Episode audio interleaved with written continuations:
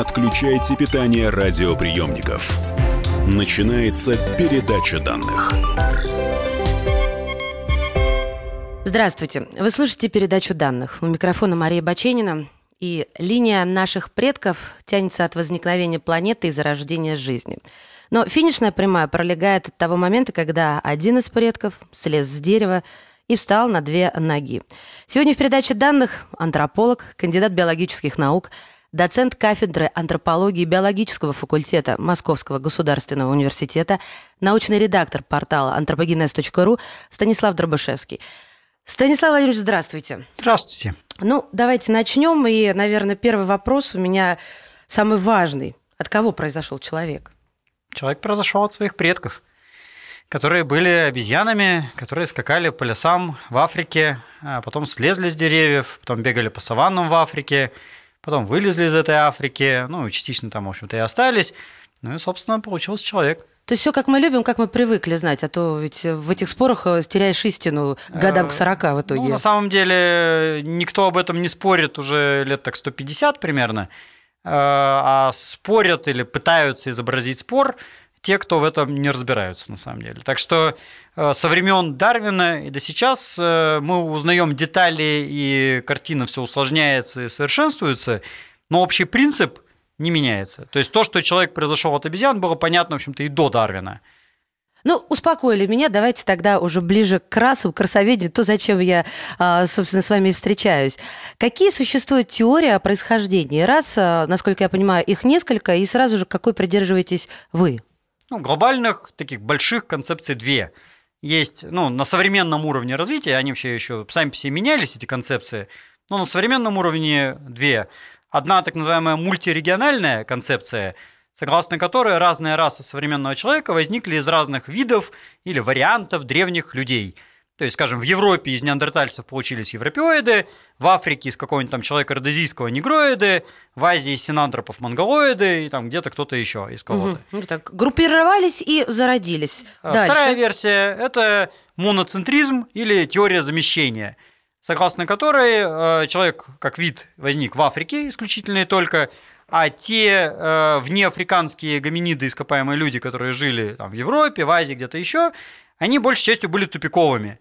И неандертальцы вымерли без потомства, и денисовцы вымерли без потомства, там кто-то там, хоббиты на Флорисе тоже вымерли без потомства. Хоббиты вы сказали? Конечно, как же без А, какой сюрприз, так. А, а, соответственно, наши предки, которые сидели в Африке, ко времени примерно около 50 тысяч лет назад, ну где-то от 200 до 50, сформировались в наш современный вид, и около 50 тысяч лет назад вышли снова за пределы Африки, и по мере расселения, замещая вот этих предыдущих неандертальцев, денисовцев, хоббитов, там, орков, троллей, э, стали э, меняться по пути и превращаться в современные расы.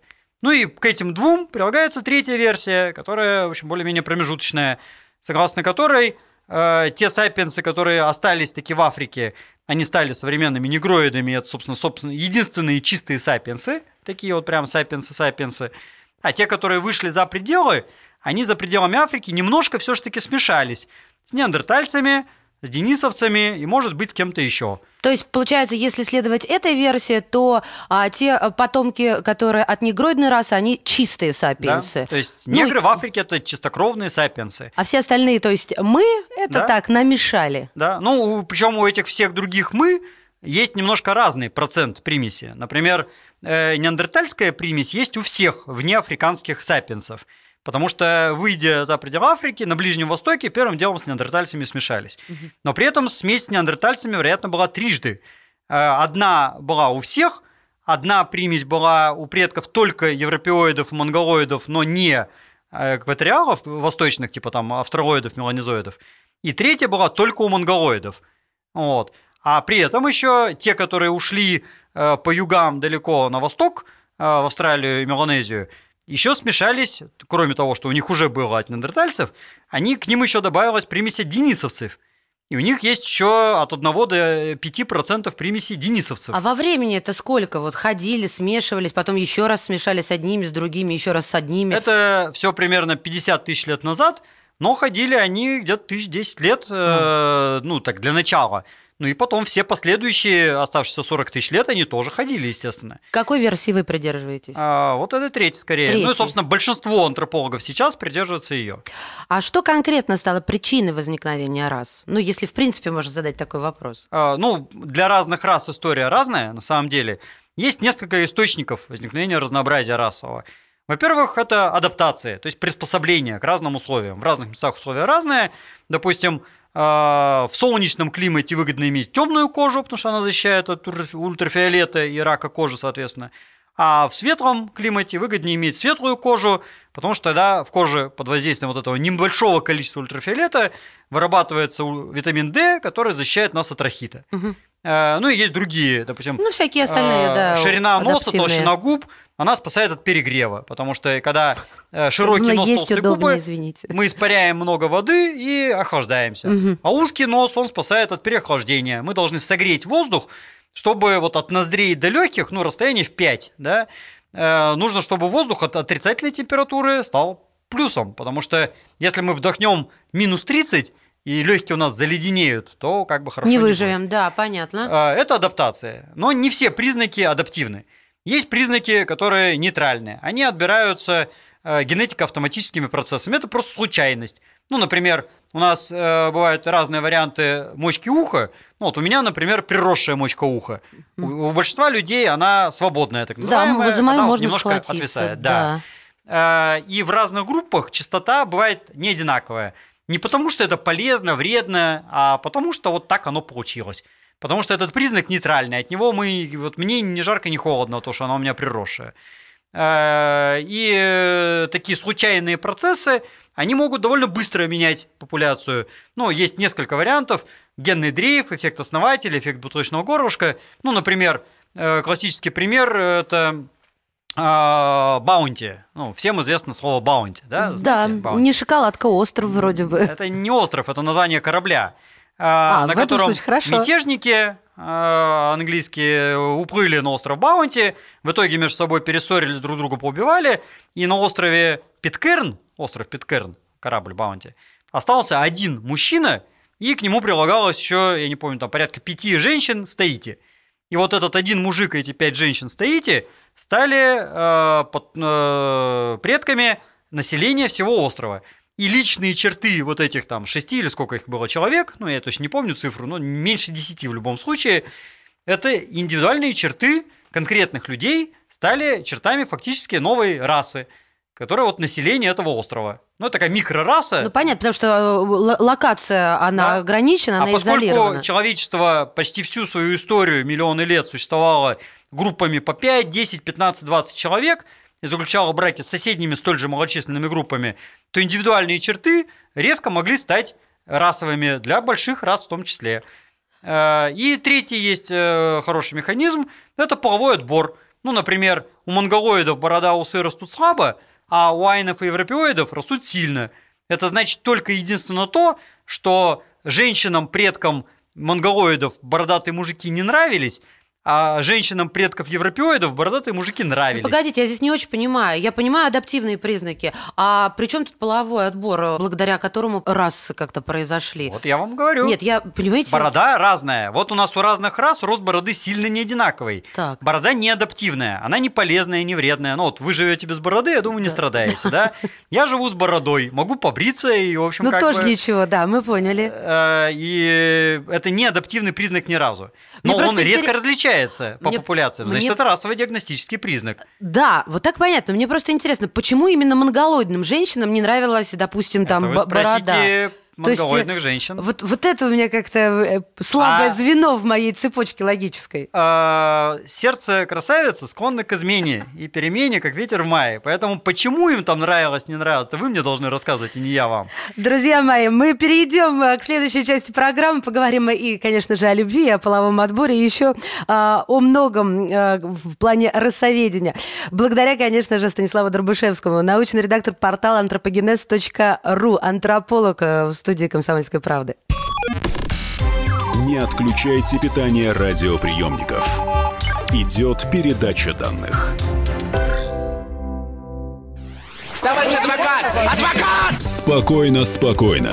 Народного адвоката Леонида Альшанского хватит на всех. Юридические консультации в прямом эфире. Слушайте и звоните по субботам с 16 часов по московскому времени. Не отключайте питание радиоприемников. Начинается передача данных. Здравствуйте, друзья! В эфире передача данных. Меня зовут Мария Баченина, и сегодня мы разговариваем с антропологом, доцентом кафедры антропологии биологического факультета МГУ, редактором портала антропогенез.ру, кандидатом биологических наук Станиславом Дробышевским и говорим про расоведение. Расовые признаки. Одни нас защищают, такие как адаптивные, другие, мы говорим, э, согласно э, результатам полового отбора образовались. Каких признаков больше? А, ну, это вопрос, как считать, потому что подсчет признаков – это такая вещь. Ну, например, у нас есть спинка носа, да, вот верхняя как бы сторона носа. Так. А, вот по-вашему, сколько признаков в спинке носа? А одна спинка носа. А, можно считать поперечный профиль носа, продольный профиль носа, причем продольный костной части, хрящевой части, общий профиль носа, угол наклона этой самой спинки носа – и еще при желании там энное количество параметров. Так это половой э, признак или э, Нет, я к тому говорю, что как считать признаки, вот сколько а, считать признаков. Я поняла Или вас. вы по другому вопросу задавали? Нет, нет, нет, вы меня очень четко поняли. Все, все относительно, смотря как считать, понятно. Да. И одно попугайское перышко, как говорится, да, сколько То есть, будем конечно, в, в идеале э, можно посчитать количество расово-диагностических признаков, посчитав просто количество генов, которые их кодируют. Но это в теории, потому что на практике никто не знает, где в нашем геноме это все закодировано. Понимаете, почему я задала этот вопрос? Потому что мне любопытно, а, что больше, так скажем, повлияло на образование рас? Половой отбор или адаптивные признаки? В этом смысле кто же его знает? То есть они работают всегда вместе. И одно без другого не бывает. То есть, допустим, половой отбор, он не создает признаки, он их поддерживает и усиливает. Угу. То есть, если, например, опять же, монголоидным женщинам нравятся плоские лица, да, и мужчинам тоже, то у них будут плоские лица, потому что они будут жениться и выходить замуж за плосколицых. Ну, вы все вот. про... Но плоское лицо может быть при этом и адаптивным. Ну, этого для плоского лица никто, строго говоря, не доказал. Но так потенциально, почему бы ему не быть адаптивным там в каких-то специфических условиях? Ну, согласна, почему бы нет. Но вы все про монголоидов. Вот мне даже интересно, раз речь зашла о, о признаках, э, самые, можете примеры привести самых каких-то нелепых, может, невероятных признаков э, адаптивных полового отбора. Ну, про монголоидов поняли. Есть же еще там, допустим, пигмеи, э, бушмены, да. да, и прочие народы. Ну, из, э, если вам такие как бы прикольные, прикольные хочется. да. Ну, например, вот э, Марина Львовна Бутовская, наш антрополог, которая много лет ездит в Восточную Африку, рассказывала, что у племени Датога, это скотоводы такие в Танзании, женщины любят маленьких мужей, потому что маленький муж будет не так сильно бить. Потому что у дотогов есть такая добрая народная традиция бить своих жен. И, э, ну, как бы положено это делать. И маленький муж будет бить не так сильно, поэтому в той мере, насколько у этих женщин есть право выбора, они выбирают маленьких мужей. И потенциально, если это будет продолжаться в течение сотен лет, это может привести к тому, что дотоги станут сильно меньше ростом. Потому что мужья будут мелкие, но это тоже в генотипе где-то прописано, и они будут измельчать, и они будут мельчать.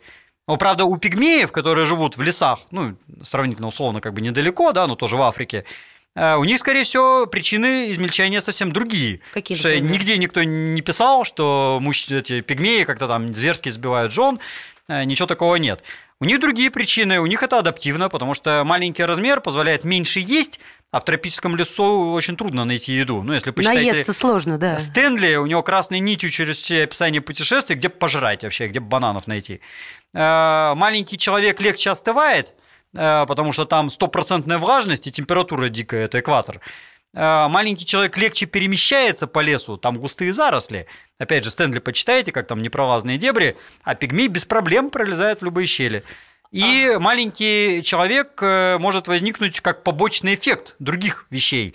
Например, есть такая болезнь туберкулез, и э, можно приспособиться к туберкулезу, но побочным эффектом этих мутаций, дающих приспособленность к туберкулезам, является маленький рост. Э, и у пигмеев эти мутации вот есть. А почему тогда у нас не случился маленького роста, зато туберкулеза не было? А, потому что у нас это не так критично, у нас климат другой. А, там гораздо жестче проявление Для туберкулеза там курорт. Там стопроцентная влажность, угу. там э, ужасная температура, там куча паразитов. Э, у нас нету столько паразитов банально. Нет, ну все понятно. А вот э, люди, забыл, как это называется, этот э, эффект, э, когда, ну, очень-очень пышный зад, извините. Стеатопигия это да, да, да, да, да, да, да. Вот Стеатопигия это... предположительно является компенсацией пониженного жироотложения. Секрет, ну, собственно, стеатопигия, повышенное жироотложение на ягодицах у женщин, и с большой частотой встречается в Южной Африке у гатентотов. А, Причем на самом деле у кого угодно. Я в Москве видел неоднократно и у себя в железнодорожном видел.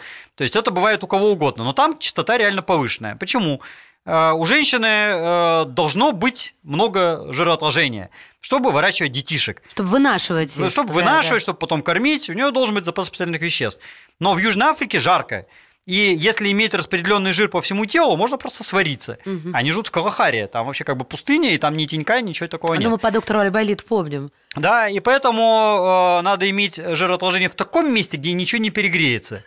Ну и, собственно, что бы и не иметь это в таком месте. Причем стеатопигия там может достигать таких значений, что такая женщина сесть может, а встать уже не а, может. А может быть, ей садиться, знаете, как не нужно сгибать колени там. там ну нет, ну не настолько все ужасно, но вообще впечатляет. На Запомните, друзья, стеатопигия. Вот, вот что будет, если очень много легко. есть сладкого. Стеато – это жир, так. стеариновые свечи. Стеа. Ага. Понятно.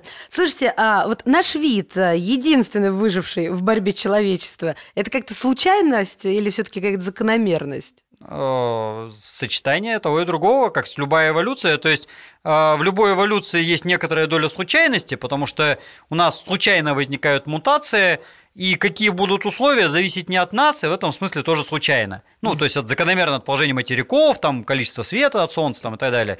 Но как бы мы на это не влияем а закономерно, потому что э, те, кто лучше был приспособлен, тот и выжил. И это закономерно.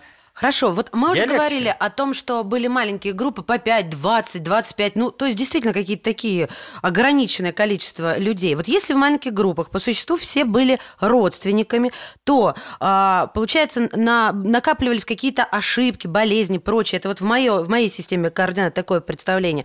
Как тогда, а, тогда формировался генофонд? Как тогда с этим обстояли дела? Вот если бы сегодня это было, ну, человек был больной, слабый и так далее. Абсолютно не так, потому что есть две причины, почему не так. Во-первых, для того, чтобы вот эти генетические отклонения накопились, они должны быть. В условиях, когда люди живут близко к природе, если у него есть хоть какое-то отклонение, он просто умрет во младенчестве. А, то есть он все, он вымарывается. Ничего природой. не накопится. Есть угу. жесткий отбор и все там вправо-влево, шаг туда-сюда, все просто умирают. То есть выживали Они все идеальные. здоровые. Поняла. Конечно, поэтому если вы посмотрите на условных дикарей абстрактных, да, из каких-нибудь там джунглей, у них всех отличные зубы, у них прекрасная мускулатура, они все стройные и замечательные. Потому что все, кто маломальски был нездоровый, уже давно помер. Вторая причина в том, что они браки заключали с соседями – и при подвижности повышенной, а это все охотники-собиратели всю историю человечества, да, шлялись на гигантские расстояния без всяких проблем. Они заключали браки с другими людьми, и все. И э, более того, это недавно было, вот буквально месяц назад, статья была подтверждена генетически, палеогенетически. Были выделены генетические варианты из кроманьонцев, которые жили десятки тысяч лет назад. И оказалось, что да, брачные связи у них по всей Европе фактически. То есть они заключали связи не внутри своей группы, а с, э, каждый раз с другими соседями. Хорошо, тогда как перемещались, э, на какие расстояния вы сказали, довольно-таки такие ну, продолжительные, как, а, слушайте, слово скрещивались, Пешком. тут уместно ну, сказать? Ну, для человека обычно говорят, заключали брачные ну, союзы. Ну какие там брачные союзы? вот меня это смущает. Ладно, а, как они заключали брачные союзы, и что из этого выходило в каком плане? Не только там внешности, но и культура, развитие, вот, э, ну, как-то на таком примере в короткий промежуток лет, э, вот, чтобы динамику какую-то... Переселялись без проблем пешком. Стали так. и пошли. Поскольку это были, опять же, охотники-собиратели, вот куда стада каких-нибудь оленей пошли, э, туда и они пошли. И угу. у них не было барьеров, границ, таможен, виз каких-то идиотских, там, загранпаспортов.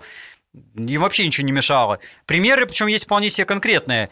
Допустим, есть такая стоянка Дольневестойницы в Чехии находится, в центре Европы фактически. И там одна кость, по-моему, Дольневестойница 31, если я не ошибаюсь, э, бедренная кость, из нее был взят э, анализ на палеодитологию, то есть э, микроэлементы, изотопы, которые позволяют узнать, чем питался человек в течение жизни. И вот оказалось, что этот человек, умерший в центре Европы, питался в основном морской пищей. То есть он вырос на берегу моря а умер в Чехии, где как бы моря нет, мягко говоря.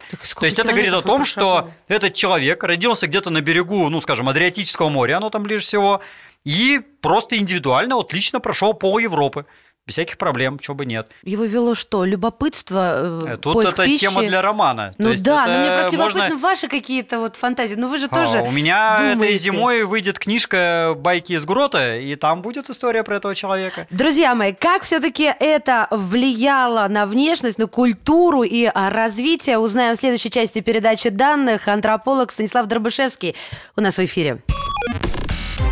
Не отключайте питание радиоприемников идет передача данных. Будьте всегда в курсе событий. Установите на свой смартфон приложение «Радио Комсомольская правда». Слушайте в любой точке мира. Актуальные новости, эксклюзивные интервью, профессиональные комментарии. Доступны версии для iOS и Android. «Радио Комсомольская правда». В вашем мобильном. Не отключайте питание радиоприемников. Начинается передача данных. Здравствуйте еще раз. Меня зовут Мария Баченина. В эфире передача данных – когда цивилизация еще не втоптала зелень в бетон и не застеклила пальмы под колпаки оранжерей, люди кочевали необъятными простором планеты. Они делали бусы из бивни мамонтов и рассказывали мифы о гусях, создавших сушу. Они играли на флейтах из птичьих костей и охотились на пещерных медведей. Они загоняли табуны диких лошадей в пропасти и, не сомневаясь, метали дротики в своих врагов – для них не существовало границ. Они переплывали моря, продирались сквозь душные джунгли Явы и пересекляли ослепляющие пустыни Австралии. В их душах жила свобода. Они не умели читать и все помнили наизусть. Они строили дома из мамонтовых челюстей и следовали за северными оленями. Они били роговыми гарпунами лососей в прозрачных ручьях и гордились хрустальными кинжалами – они украшали свои лица шрамами и дарили девушкам ожерелья из оленьих клыков. Их жизнь была сурова и прекрасна. Мы знаем о них благодаря науке и в нашем золотом веке тоскуем об утраченном прошлом. Это я прочитала отрывок из книги нашего сегодняшнего героя «Достающее звено». Книга вторая – это Станислав Дробышевский. Но, честно говоря, я даже не ожидала от ученого вот такого слога. Я зачитывалась. Спасибо вам за это. Вы просто в финале прошлой части сказали о том, что выйдет книга, да, новая. Это а, другая книга. Другая, да. Ну, поэтому я себе позволила зачитать из вашей другой книги а, вот такой отрывок. Тем более мы сегодня говорим именно об этих людях, о расоведении. Давайте э, начнем с того, на чем остановились.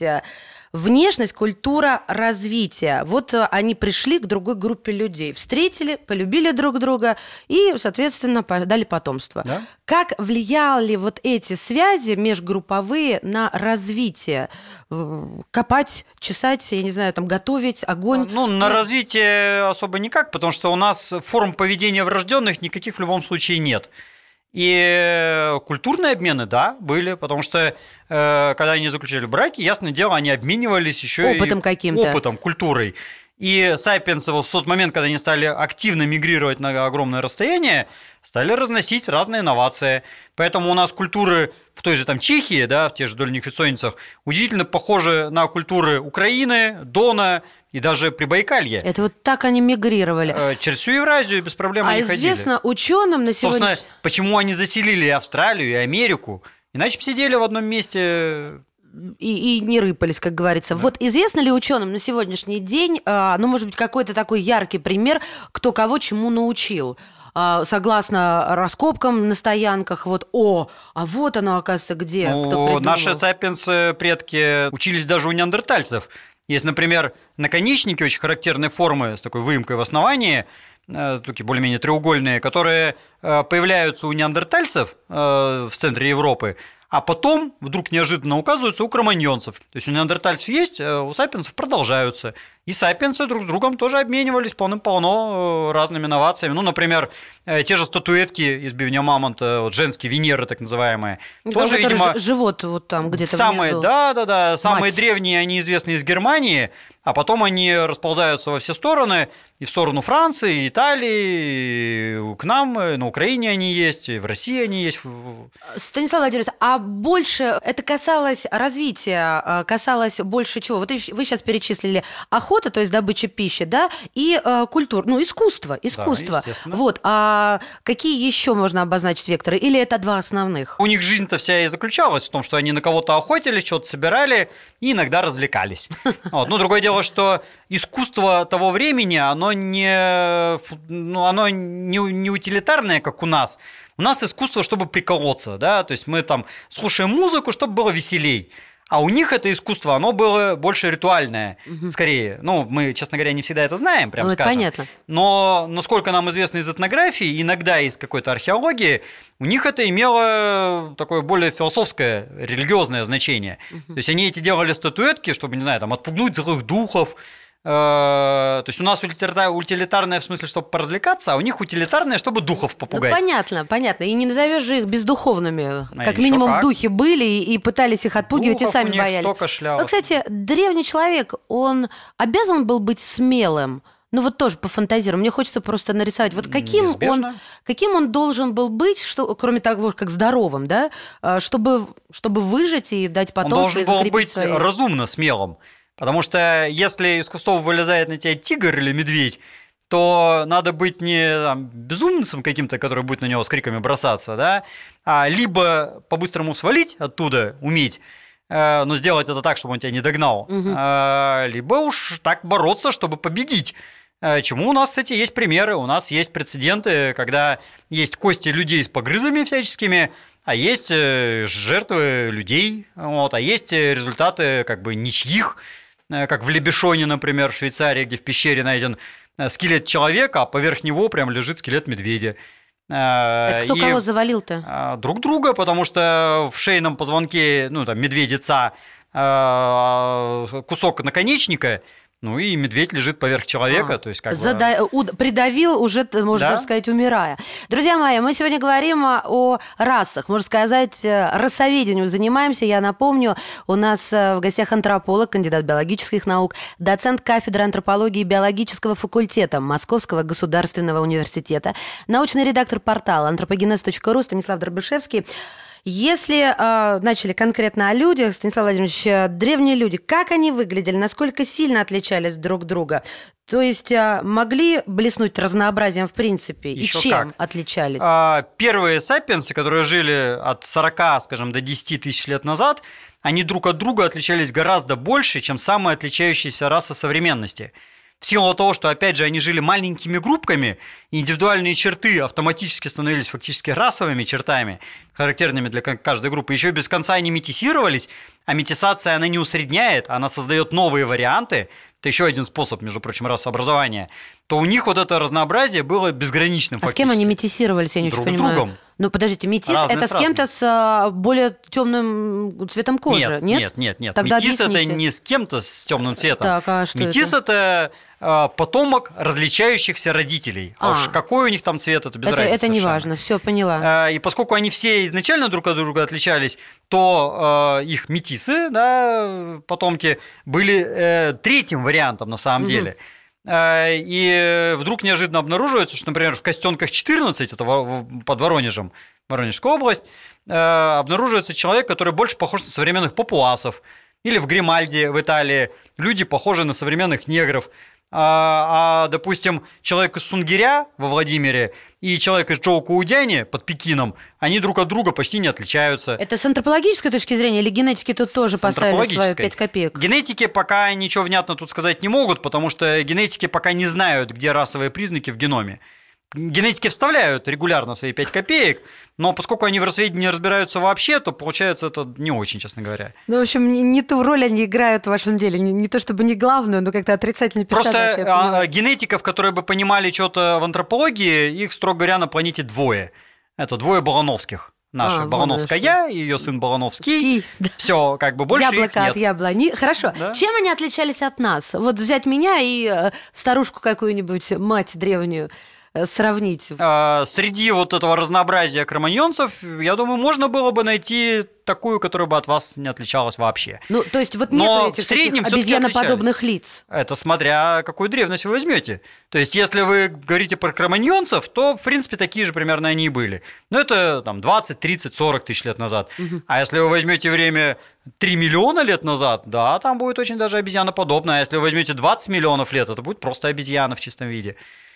Э, так что тут вопрос в древности. Про какую древность вы говорите? Хорошо. Но про расы имеет смысл говорить со времени порядка 12 тысяч лет назад, когда они становятся более-менее похожими на современные. Четкими. То есть это время, которое уже не такое большое, чтобы слишком сильно что-то поменялось. Угу. А в большей древности мы не сильно внятно их можем различить. У нас слишком мало данных, чтобы как-то четко про это говорить.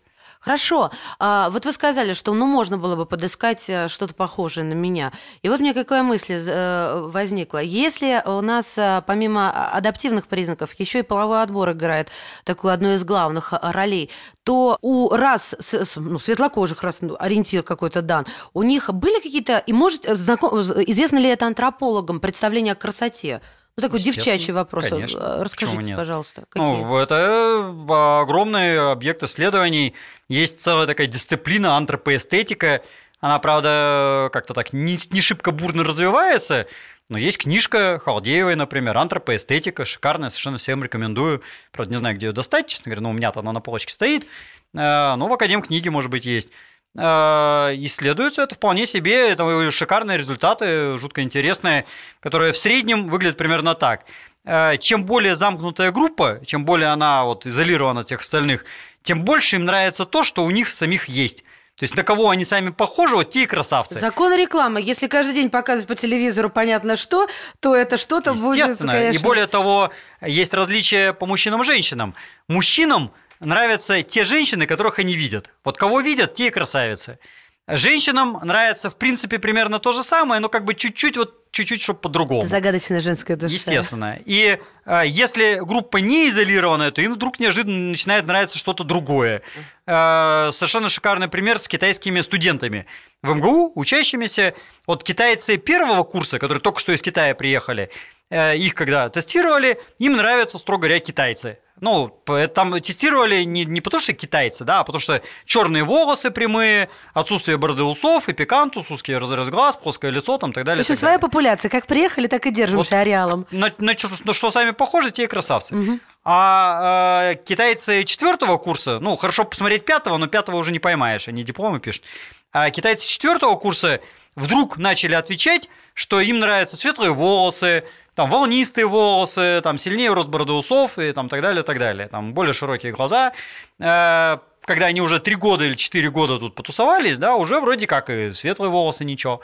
Э, и то же самое касается других. Причем есть еще такая вещь, что э, если, допустим, мужчины оценивают мужчин, да, и мужчины женщин, то это как бы не совсем одно и то же. То есть, если женщины, женщины, женщины, мужчин тоже не одно и то же.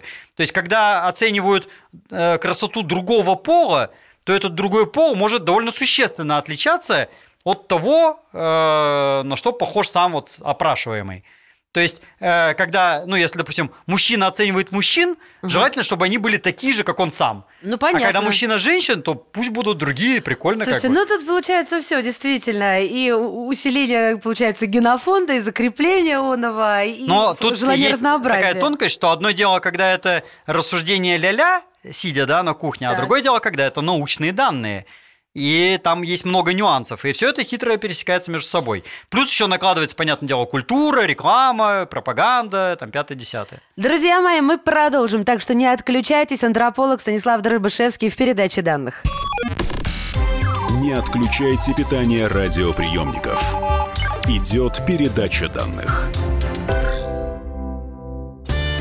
Каждый вторник – с 10 утра по московскому времени в программе «Главное вовремя» садово-огородные советы в прямом эфире. Про все, что э, зеленое, скажем так, хочу, чтобы радиослушатели задавали свои вопросы. Большой эксперт. Самая удачная находка для всех работников мотыги и лопаты. Тетя Таня Кудряшова. И дети меня зовут мать всего зеленого. Вот такая петрушка на радио «Комсомольская правда». Слушайте и звоните по вторникам с 10 утра по московскому времени.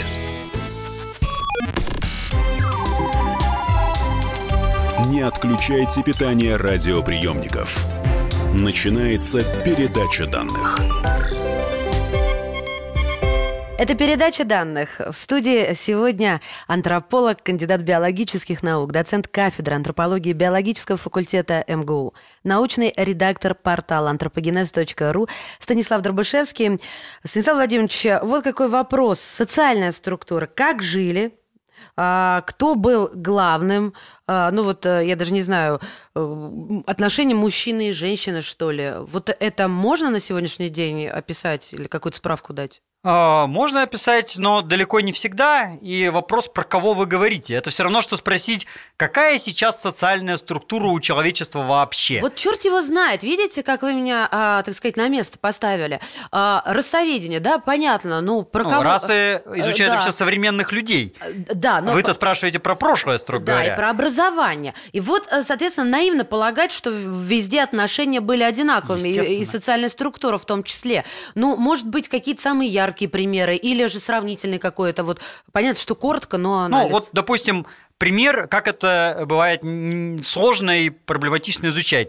Есть погребение в Сен-Жермен-ля-Ривьер во Франции. Погребена женщина с датировкой что-то там по 20 тысяч лет, э, под дольменоподобной структурой, и у нее где-то в районе таза был э, набор зубов э, благородного оленя, ну и то ли ожерелье, то ли какой-то передник, что-то такое. Там что-то порядка 50 этих зубов с дырочками просверленными, то есть какое-то украшение. Значит, в чем тонкость? В это время, в этом месте благородные олени не водились. Ближайшие олени водились за 200 километров южнее в Пиренеях, в Испании. То есть это значит, что, и причем, судя по сохранности зубов, собиралось это долгое время. То есть какой-то был героический персонаж, который шлялся за 200 километров, бил оленей десятками, а еще тонкость в том, что у благородных оленей клыки бывают редко, а это именно клыки благородных оленей. То есть, ну, Это грубо говоря, там на 10 барыня. оленей то есть это был какой-то мега-супергерой, который набил какие-то сотни оленей, собрал из них вот это вот безумное ожерелье и преподнес этой женщине, да, и получается, что это, да, какая-то супер вроде бы привилегированная. Значит, тут мысль исследователь начинает идти дальше, Э, причем она так погребена еще не по-простому. Там рядом череп бизона, покрашенный охрой, там еще что-то такое лежит. Э, Потом, значит, смотрят, э, палеодиетологический анализ делают. Выясняется, что она в среднем питалась мясом быков, каких-то бизонов и, собственно, вот быков. Э, А кости, которые находятся на стоянке, это кости в основном сайгаков. То есть много-много сайгаков мало бизонов. И выходит, что у нее и питание было какое-то особенное. Но тут появляются другие умные люди, которые считают, э, что да, костей сайгаков больше, но если охотник ловит сайгака, он его закидывает за плечо, там, за рога, да, и тащит на стоянку целиком, а там уже разделает. А бизона он целиком не потащит, бизон тяжелый. Поэтому от бизона будет отрезано мясо, и на стоянке у нас будет мало костей бизонов. Тем более э, сайгак, он маленький. Сколько он там весит? Килограмм, не знаю, 20 от силы, да? А бизон, он здоровенный. Он весит там, ну, не, не полтонны, наверное, но очень много. Так, и, и о чем это все говорит? Это говорит о том, что, скорее всего, в среднем все-таки они питались бизонами. И поэтому палеодиетологический анализ о ее привилегированности не говорит, скорее всего, ничего. Это просто вот пример того, как сложно оперировать вот этими ископаемыми Вообще, да, вещами. это получается такая аналитическая, это как ответ знатоков в игре «Что, где, когда», потому что вот аналитически надо мыслить и глубоко копать с разных Да, сторон. то есть, а, монету. может быть так, может быть сяк. А в той, на той же э, стоянке, под тем же навесом, есть еще другое ожерелье, э, тоже из клыков благородного оленя, но с двумя дырочками.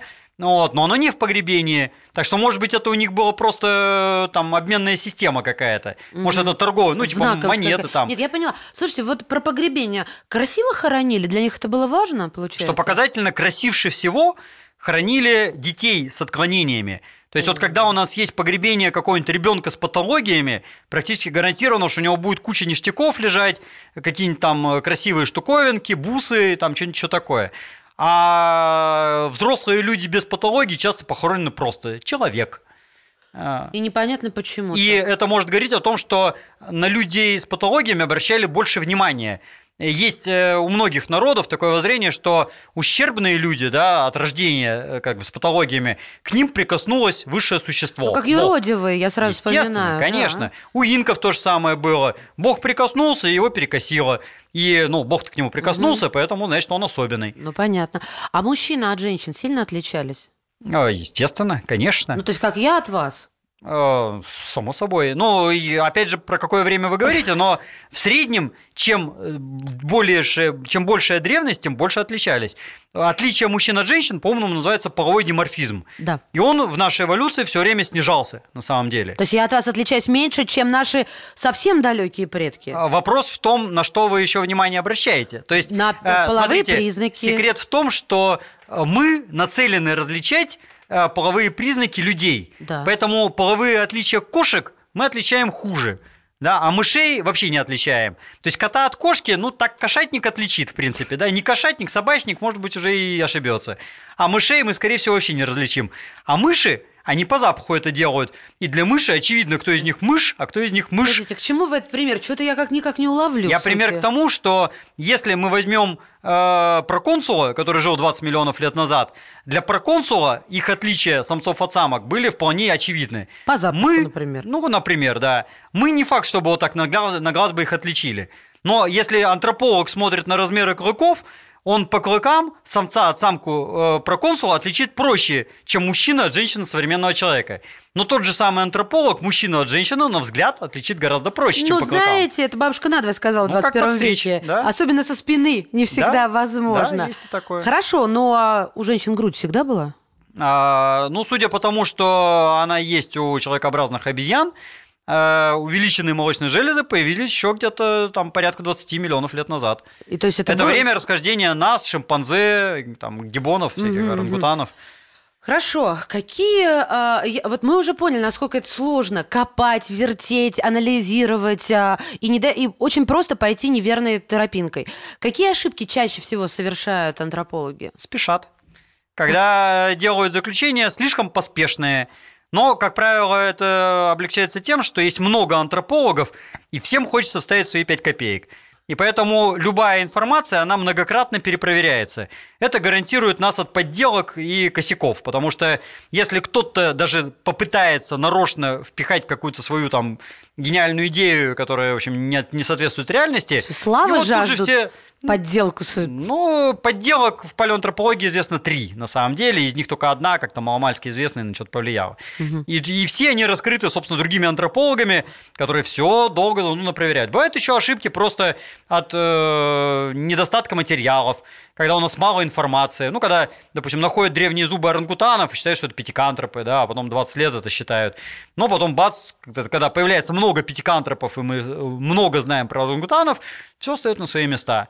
Вот вы сказали, что одна- было три известных подделки, одна из них только повлияла на развитие науки. Ну, наз- э, хорошо, а что это было и как это повлияло? А, Повлияло маломальские челюсти и черепная крышка Спильдауна. Это, Это такая- кто? Это якобы находка древнего человека с большим размером мозга и обезьяньей челюстью, которую нашли в Англии. А, Ну, англичане некоторые хотели, чтобы у них появился человек. Ну, и, раз, с большим размером мозга, наверное, важно, конечно, раз англичане, ясно, что мозг большой. Поэтому в карьер были подброшены современная черепная крышка современного человека и подпиленная и окрашенная челюсть орангутана. И сейчас даже известно, какого орангутана, из какого острова. Ну, я сейчас на память не помню. Ну, это не так важно, да. э, которые были случайно как бы найдены в этом э, карьере, но при этом показательно, что грамотные антропологи, например, Бунак, Виктор Валерьянович, наш антрополог, с самого начала говорили, что какая-то это фигня в этом есть.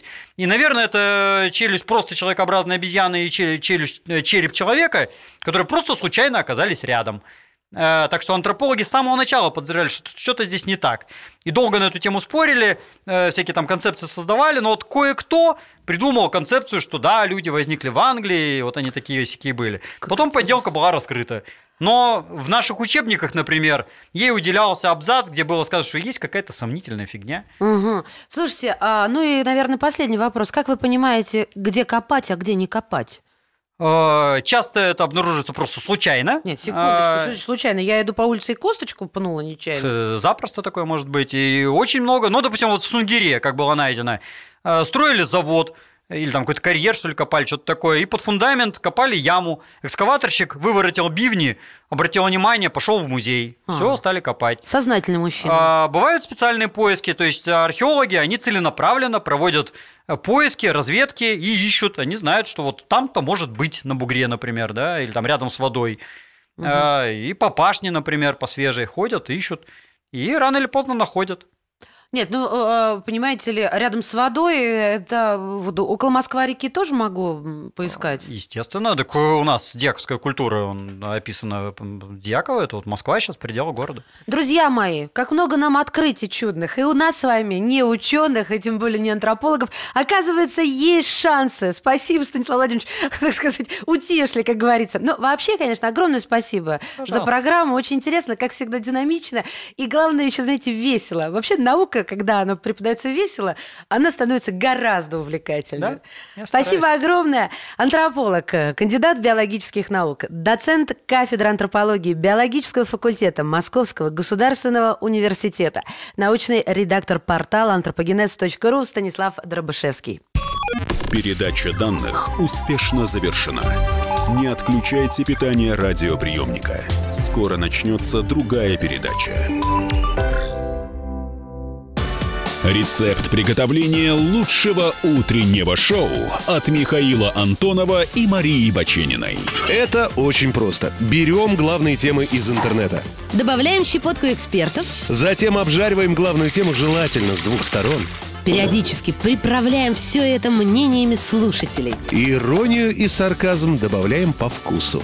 Наслаждайтесь. Утреннее информационное шоу «Главное вовремя» с Михаилом Антоновым и Марией Бачениной. Слушайте по будням с 7 часов утра по московскому времени.